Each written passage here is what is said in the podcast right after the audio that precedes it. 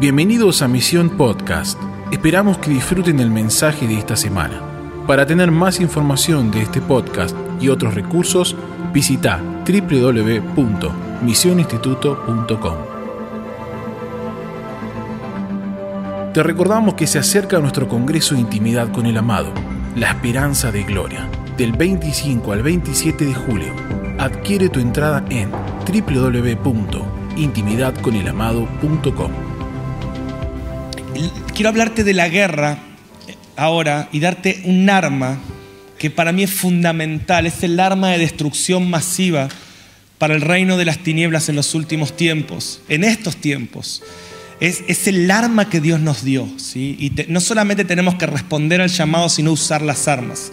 No solamente tenemos que ir a la guerra desarmados. Algo que pasa mucho en la inmadurez. Ah, vamos a la guerra y vamos a hacer esto y vamos a la manifestación y vamos.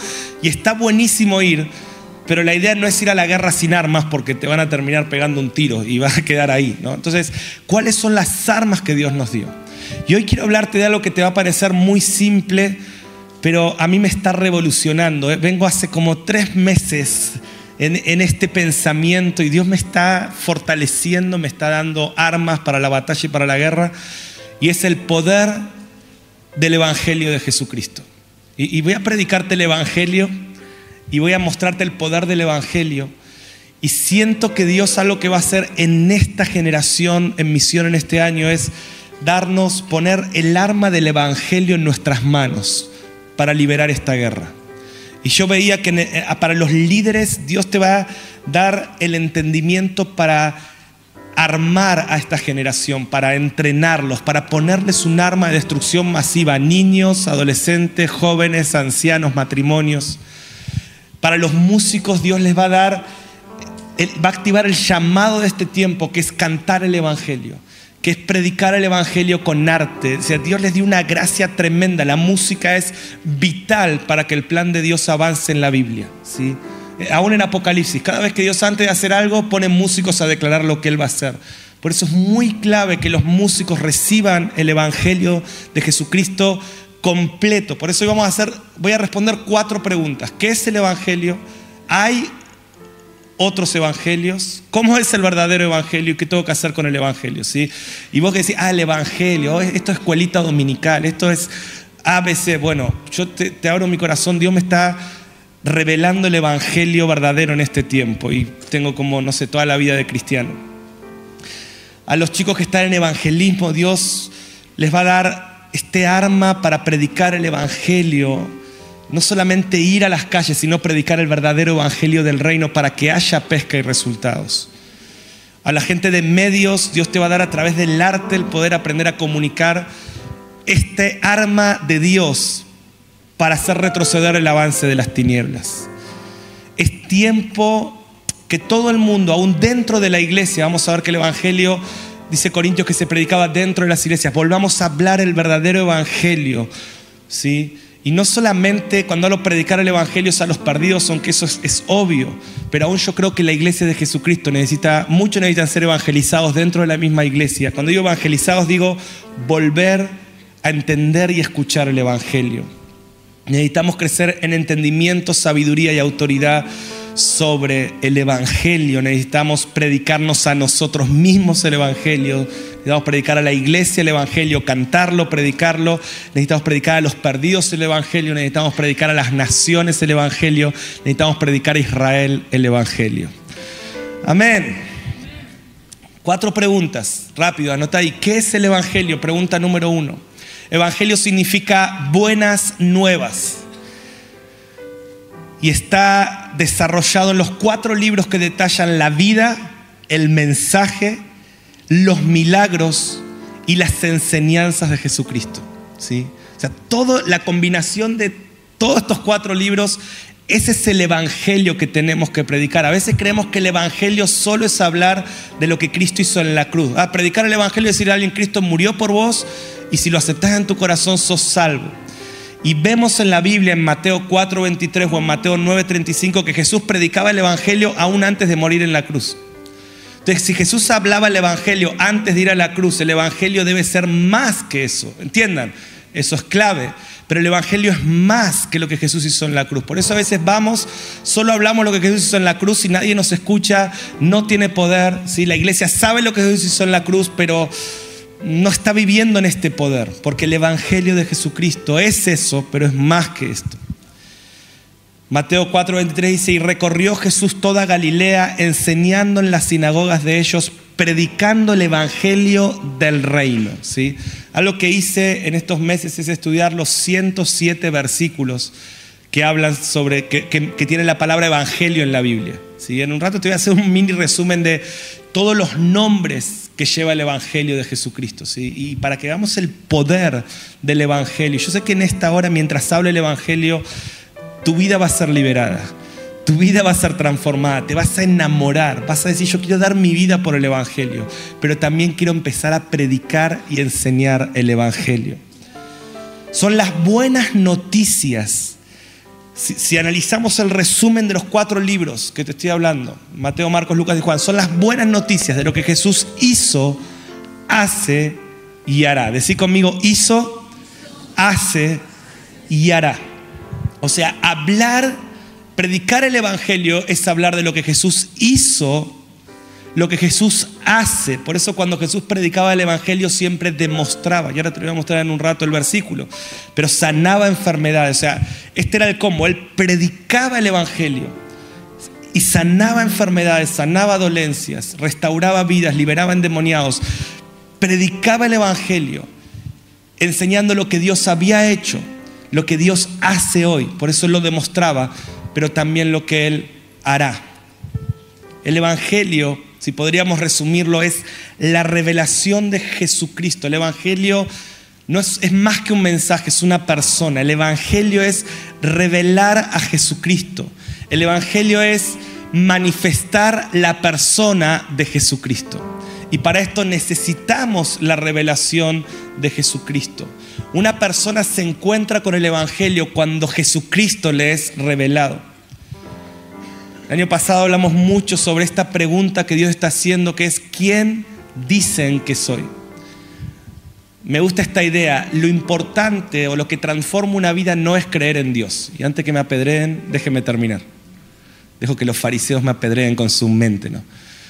y lo digo, lo importante no es creer en Dios, es cuál es la revelación de Dios que vos tenés. A ver, muchas religiones creen en Dios y están totalmente perdidos. Lo importante no es decir a la gente tenés que creer en Dios, lo importante es cuál es la revelación de Dios que tenemos. O sea, Jesús hace la pregunta en Mateo 16. Fue tremendo. El año pasado estuvimos en Cesarea de Filipos donde Jesús hace esta pregunta. Un lugar totalmente pagano, un lugar oscuro. Cesarea de Filipos, el lugar más idólatra de la antigüedad. Y en medio de, ese lugar tan idólatra, lleno de inmoralidad, de, falsos dioses, Jesús lleva a sus discípulos. Le dicen, ¿quién dicen que soy? ¿Quién creen que soy? ¿Quién dice la gente que soy? Y, unos dicen que eres Elías, otros Jeremías, algunos de los profetas. ¿Y ustedes quién creen que soy? Y ahí salta Pedro, ¿no se acuerdan? Dice, y Pedro dijo, tú eres el Cristo, el Hijo del Dios viviente. Entonces le responde Jesús, bienaventurado eres, porque esto no te lo reveló ni carne ni sangre, sino mi Padre que está en el cielo. Pedro, vos tenés revelación. Vos, vos no estás hablando de un mensaje, vos, a vos se te reveló Jesucristo, vos sabés quién soy yo.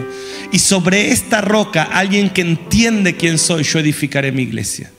O sea, la iglesia está edificada sobre la revelación de Jesucristo. Decir conmigo, necesitamos revelación de Jesucristo. Decir una vez más, necesitamos revelación. Por eso Pablo oraba que, que le sea revelado Jesucristo. Eso es lo que te transforma tu vida. Hay mucha gente ofendida y frustrada en la iglesia porque cree que por creer en Dios y poner su plata en la ofrenda le va a ir bien. Y no, no, no, la transformación viene por la revelación. Y la autoridad viene por la revelación. Cuando, cuando Jesús dice, Pedro, vos tenés revelación de mi persona. Al Padre, vos estás en intimidad, el Padre te reveló quién soy esto no es lo que alguien te dijo, no es la prédica de misión, no es la prédica de un domingo, vos sabés quién soy. Por eso dice, Yo también te digo, tú eres Pedro y sobre esta roca edificaré mi iglesia y las puertas del Hades no prevalecerán. Tremendo lo que aprendimos el año pasado porque los judíos nos contaban cómo ese lugar se llamaba las puertas del Hades. Ese lugar, yo sé que esto tiene una, implicación espiritual obviamente, pero tiene una literal que es poderosa. Ahí en Cesarea de Filipo había un lugar donde en la historia de la iglesia empezaron a sacrificar los cristianos, los tiraban de un monte y caían en un pozo y nos mostraron todo ese lugar que es muy conocido en Israel por eso y que los romanos ahí sacrificaban a los primeros cristianos y llamaron ese lugar, ese lugar las puertas del Hades porque era el lugar donde los iban a asesinar a los que decidían seguir a Cristo. Y Jesús mira ese lugar, lo señala y dice, las puertas del Hades no prevalecerán contra los que tienen revelación de quién soy yo. Y esto es lo que recién cantábamos. Los que no están, o sea, ustedes pueden estar mirando todo esto o me pueden estar mirando a mí. O pueden mirar la tormenta o pueden mirar al que está en la barca. El poder viene para aquellos que tienen sus ojos fijos en Jesús. Por eso la adoración. Por eso lo vimos el, el, jueves, Daniel. ¿Cuál era el secreto de Daniel? Que se humillaba diariamente en la presencia de Dios. La persona que tiene fijos sus ojos en Jesús será una persona llena de autoridad para liberar esta guerra que estamos hablando. Entonces necesitamos revelación y el Evangelio es la revelación de Jesucristo. Que es el Evangelio, la revelación de Jesucristo que el Padre nos da. Por eso Apocalipsis es el Evangelio, no solamente los cuatro Evangelios. O sea, Apocalipsis versículo 1.1 dice, esta es la revelación de Jesucristo que el Padre nos da. Oh Pedro, bienaventurado, vos tenés la revelación de Jesucristo que te dio el Padre. Y Apocalipsis que es la revelación de Jesucristo que nos da el Padre. Por eso la autoridad de la iglesia en los últimos tiempos viene no por leer Apocalipsis, sino por entender la revelación de Jesucristo que el Padre nos da. Cuando hay alguien que tiene la revelación de Jesucristo que el Padre le da, Jesús dice, a vos te doy las llaves, a vos te doy autoridad, todo lo que ates en la tierra será atado en el cielo, todo lo que desates en la tierra será desatado en el cielo, porque vos portás el verdadero evangelio, mi revelación dada por el Padre. Y Satanás que dice, no, no, no quiero que tengan ese evangelio, quiero que crean que están predicando el evangelio. Y a somos como niños, ¿no? Como mi hija que viene con armas de juguete y me tira agüita. Te maté, papi, te maté. ¿Cree que me está matando? Pero eso es un arma de juguete. Y el evangelio, diferente a este evangelio, son armas de juguete. Entonces necesitamos tener la revelación de Jesucristo y predicar la revelación de Jesucristo. ¿Cuántos dicen amén? Hebreos 13:8 dice, Jesucristo es el mismo ayer, hoy y por los siglos. Es el mismo, pero ¿cuántos saben que Él no hace lo mismo? Bíblicamente Él hace obras nuevas en cada generación. Necesitamos revelación de quién es Él y de qué es lo que Él está haciendo, qué es lo que Él hizo, qué es lo que Él hace y qué es lo que Él hará. Ese es el Evangelio. La revelación de quién es Él y qué es lo que Él hizo, qué es lo que Él hace y qué es lo que Él hará. ¿sí? Por eso si solo creemos lo que Él hizo, pero no, no demostramos lo que Él puede hacer hoy, no estamos predicando el verdadero Evangelio. Pero si demostramos lo que Él puede hacer hoy, pero no estamos predicando lo que Él va a hacer, tampoco estamos predicando el verdadero Evangelio. Apocalipsis 1.8, anótenlo. El Padre dice esto, pero es la Trinidad y sabemos que esto también es, aplica para Jesús. Dice, yo soy el alfa y la omega, el principio y el fin, dice el Señor, el que es, el que era y el que ha de venir. Y quiero que animarte, porque cuando vos pedís entendimiento en los tiempos, ya lo hablamos, es que Dios va a traer una revelación poderosa a la iglesia sobre el que era. Es como que yo siento que en este, en este, en este clamor que la iglesia está trayendo, está teniendo, Dios va a revelar la cruz de una manera impresionante. Y, vamos a reenamorarnos de la cruz. ¿sí? Va a venir revelación, no por lo que un hombre puede decir, sino por lo que el Padre nos revela de la cruz. Pero también va a venir una revelación del reino entre nosotros, de lo que Él puede hacer. Tremenda para la iglesia. Esto me anima muchísimo. Porque Jesús dice que se predicará el Evangelio del reino en todas las naciones en los últimos tiempos y entonces vendrá el fin. Y este es el Evangelio. Entonces yo digo, Señor, tremendo lo que vas a hacer en este tiempo. Vas a revelarnos lo que hiciste, vas a revelarnos lo que estás haciendo y vos vas a revelarnos lo que vas a hacer. Ahora, segunda pregunta, voy, voy rápido. ¿Hay otros evangelios? ¿Por qué María no hablas como si habría otros evangelios? Ok, vamos a responder esa pregunta. Gálatas 1, 6 al 9. Gálatas 1, 6 al 9. Estoy maravillado de que tan pronto os hayáis alejado de lo que os llamo por la gracia de Cristo para seguir un evangelio diferente. No que haya otro, sino que hay algunos que os perturban y quieren pervertir el evangelio de Cristo. Mas si aún nosotros o un ángel del cielo os anunciare otro evangelio diferente del que os hemos anunciado, sea anatema. Como antes hemos dicho, también ahora lo repito, si algunos predica diferente evangelio del que habéis recibido, sea anatema. Dos veces lo dice. Como Satanás no puede detener que seas un discípulo de Cristo, lo que quiere es pervertir el evangelio que vos crees. Y el Evangelio tiene poder, ahora lo vamos a leer, tiene poder para restaurarte, para sanarte, para darte esperanza, tiene poder para salvarte, ¿sí? por lo que Él hizo en la cruz, tiene poder para restaurar tu vida hoy, sanarte, transformar tu familia, desatar tu economía, o sea, hacer tantas cosas hoy, pero también tiene poder para darte la esperanza para que cuando pases por el momento de prueba sepas que hay una esperanza gloriosa, que esto está bueno, pero lo que viene es mucho mejor. Esas son buenas noticias. Dice 2 Corintios 11, 3 y 4, acompáñame. Uy, yo siento que en un rato vamos a orar y, y te vas a enamorar del Evangelio. Y vas a decir, yo no me avergüenzo del Evangelio, yo quiero predicar el Evangelio y esto que te estoy anunciando va a tener un poder tremendo en tu vida. Amén, ¿está conmigo? Segunda Corintios 11, 3 y 4. Pablo dice, pero temo que como la serpiente con su astucia engañó a Eva, vuestros sentidos sean alguna, de alguna manera extraviados de la sincera fidelidad de Cristo. Porque si viene alguno predicando a otro Jesús, que el que os hemos, os hemos predicado, por eso, que, por eso les digo que el Evangelio es toda la predicación que la Biblia nos da de Jesucristo y se resume en esto, el que era, el que es y el que ha de venir. Si alguno le predica otro Jesús de este, o si recibís otro espíritu que el que habéis recibido u otro evangelio que el que habéis aceptado, bien lo toleráis. Pablo está siendo irónico acá claramente. Dice, ustedes reciben cualquier persona que les dice cualquier cosa sobre Jesús. Satanás es muy astuto, pero el poder que se va a liberar en sus vidas y en esta generación está en entender el evangelio completo del Señor. En los últimos tiempos Satanás va a tratar de pervertir mucho el Evangelio y nosotros como escuela, como, como, como ejército, tenemos un llamado, no estamos jugando en este lugar, queremos hablar y anunciar el Evangelio poderoso de Jesucristo en toda la tierra. Y los que se alineen con esto va a venir una unción y una autoridad sobre sus vidas. Número tres, tercer pregunta, ¿cuáles son las características del verdadero Evangelio? Ya vimos qué es el Evangelio. Puede ser que haya evangelios diferentes. Tres, ¿cuáles son las características del verdadero Evangelio?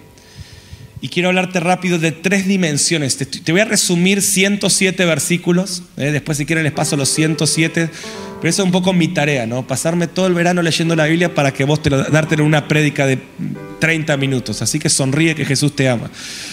Pero te quiero dar algunos nombres del Evangelio y dividírtelo en estas tres dimensiones.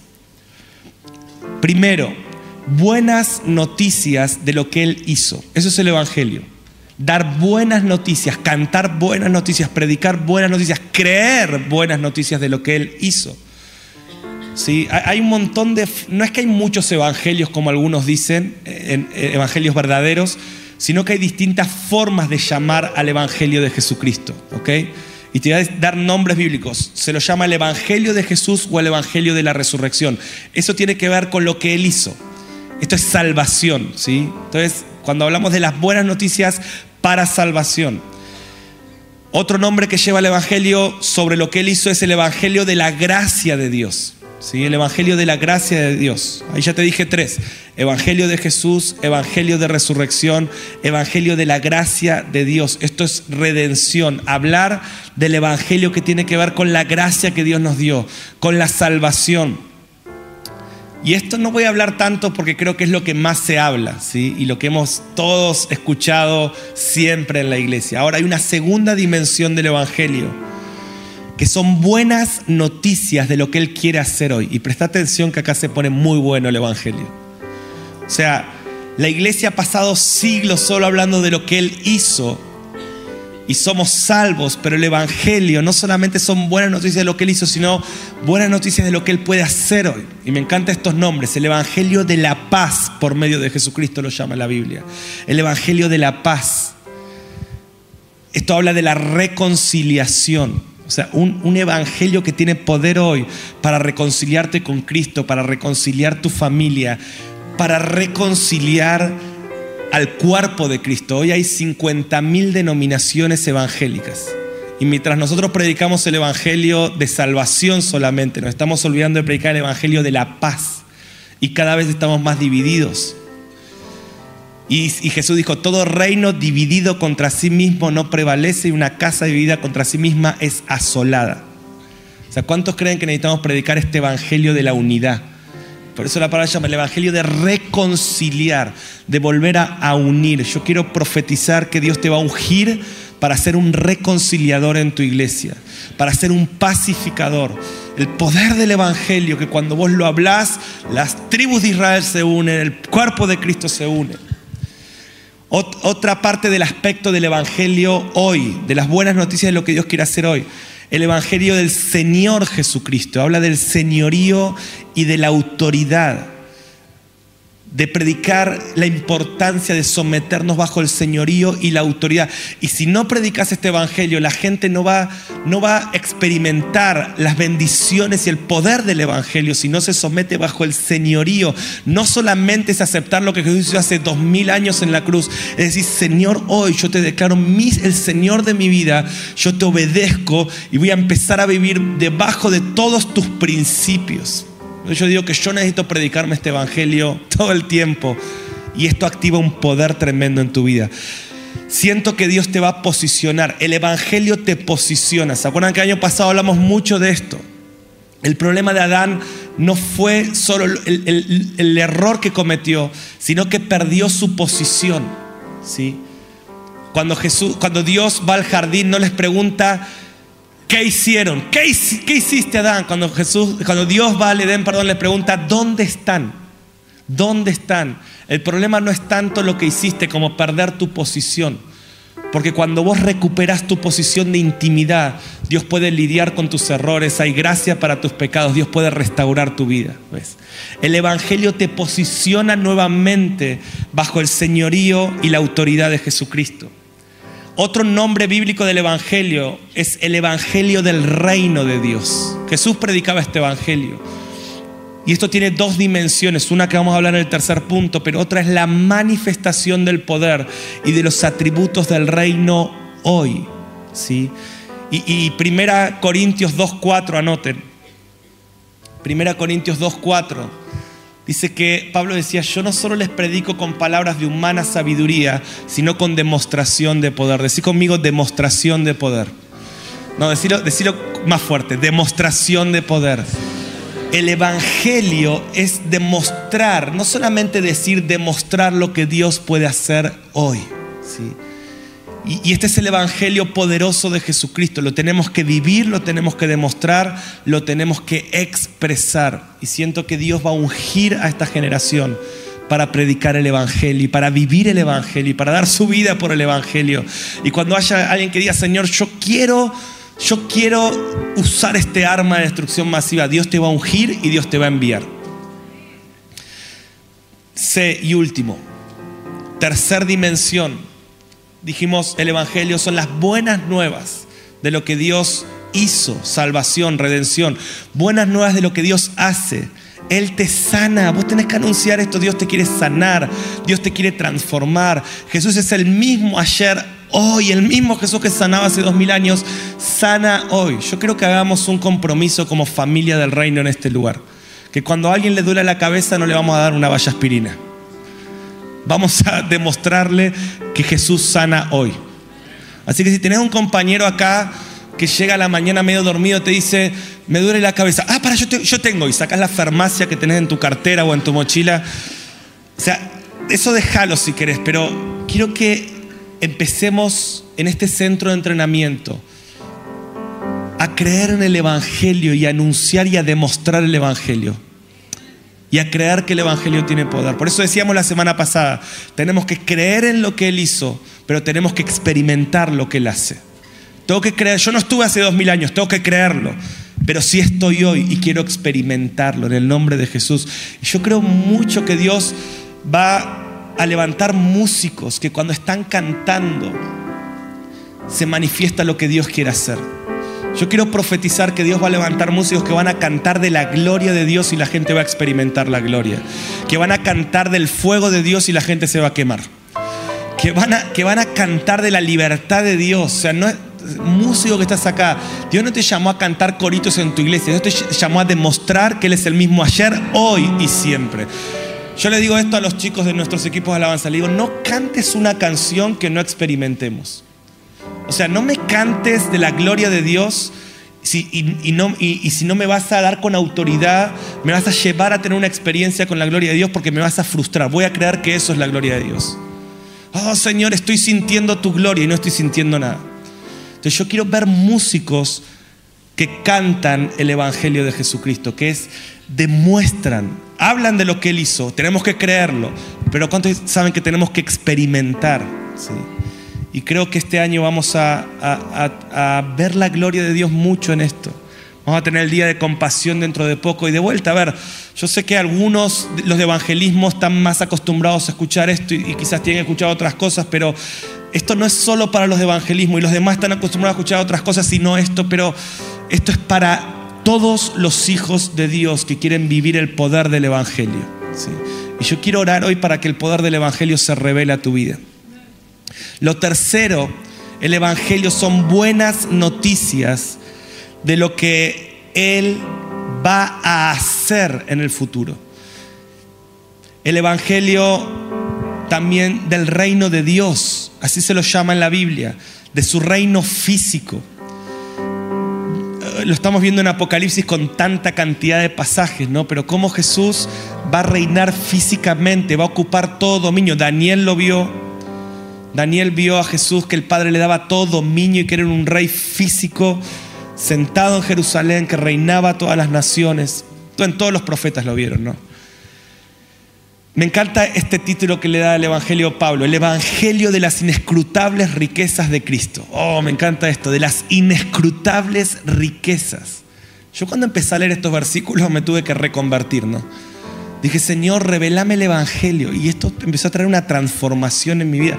Digo, Señor, quiero conocer el Evangelio de las inescrutables riquezas de Cristo. Pablo lo llama en Efesios 1 la gloriosa herencia en la, en la cual tenemos esperanza, las riquezas de la gloriosa herencia. Eso también es el Evangelio.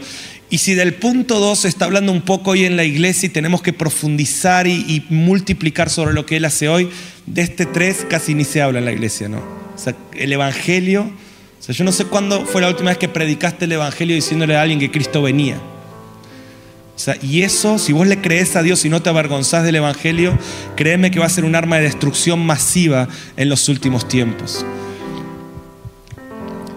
Y siento que Dios te va a enseñar en este tiempo a predicar este Evangelio completo y vas a ver un fruto en tu vida impresionante.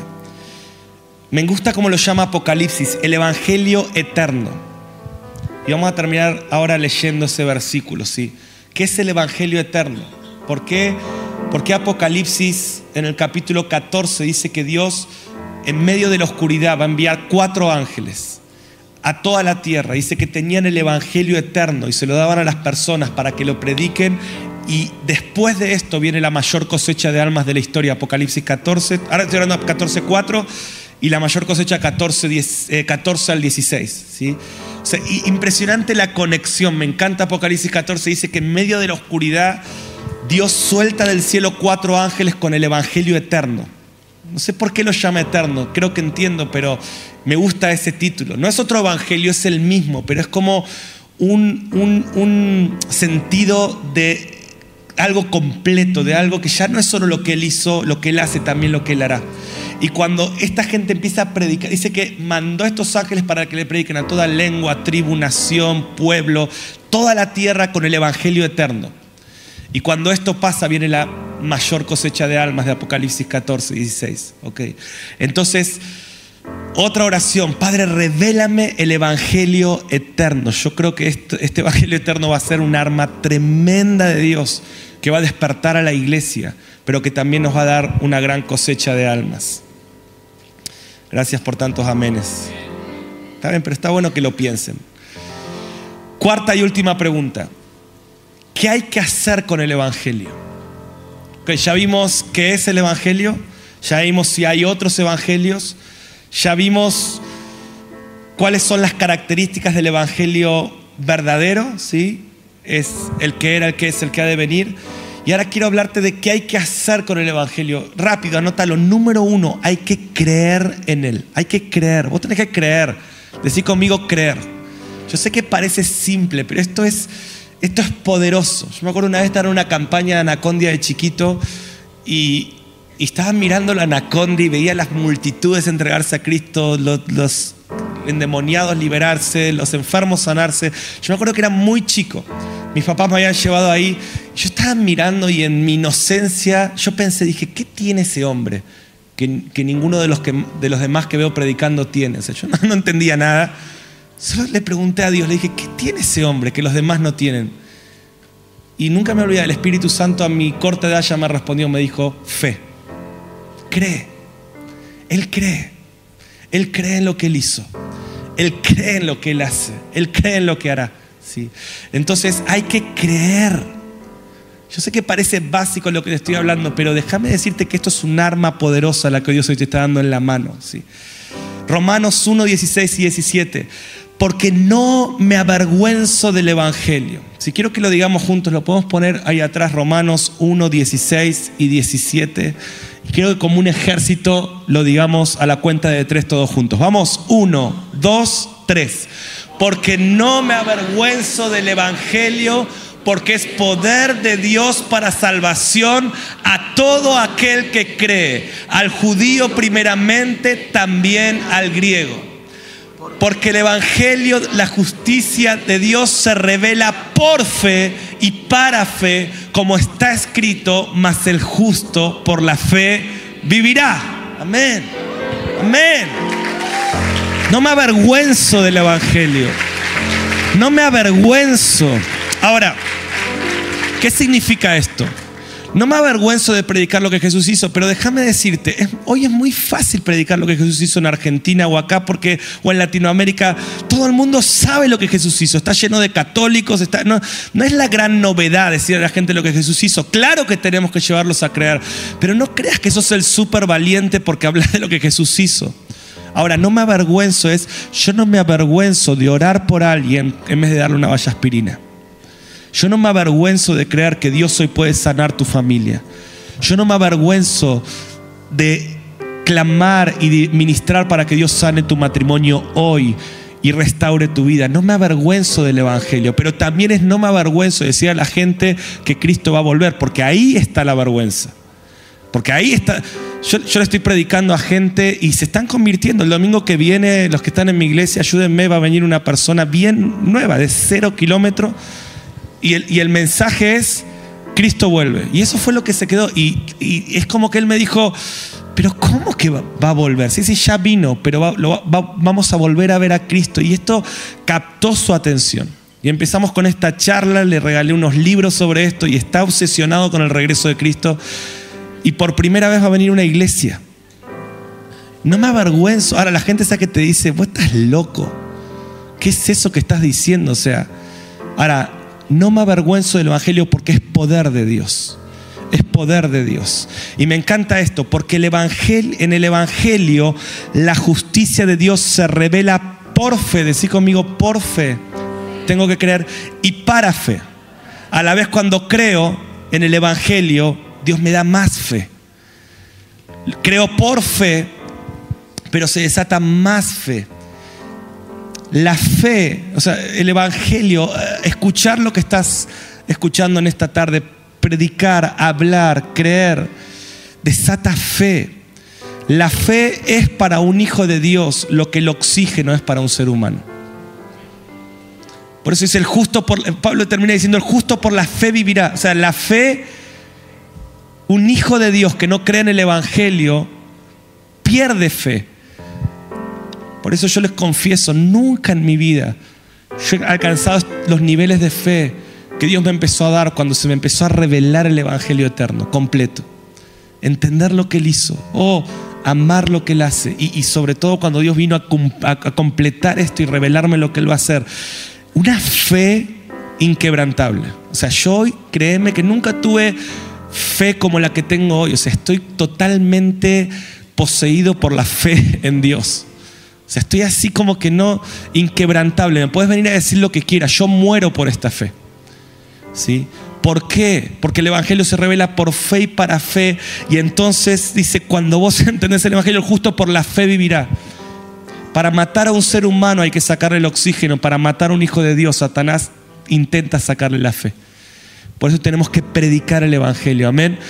Dos, que, estamos respondiendo, ¿qué hay que hacer con el Evangelio? Tengo que creer. Yo quiero que ahora ya estamos terminando, que cuando oremos, creas y digas, yo creo en lo que hiciste. O yo creo en lo que tenés poder para hacer. La fe sin obras es muerta. Tendrás que ponerle obras a tu fe. Pero también empecé a decir, yo creo. Yo creo, creo que una de las cosas que más me encantan cuando enseñamos Apocalipsis es que confronta tu fe. ¿Realmente crees? Una de las formas de decir no creo es cuando uno dice, eso es todo simbólico, eso no lo voy a vivir. Claro, esa es la más fácil, porque hay que creer, hay que creer. Pero cuando vos crees, se activa más fe. El Evangelio se recibe por fe y para fe. Amén. Gracias por escucharnos. Esperamos que este mensaje te bendiga y transforme tu vida para manifestar el reino eterno en las naciones. Te invitamos a suscribirte y compartir este contenido. Para más información visita www.misioninstituto.com.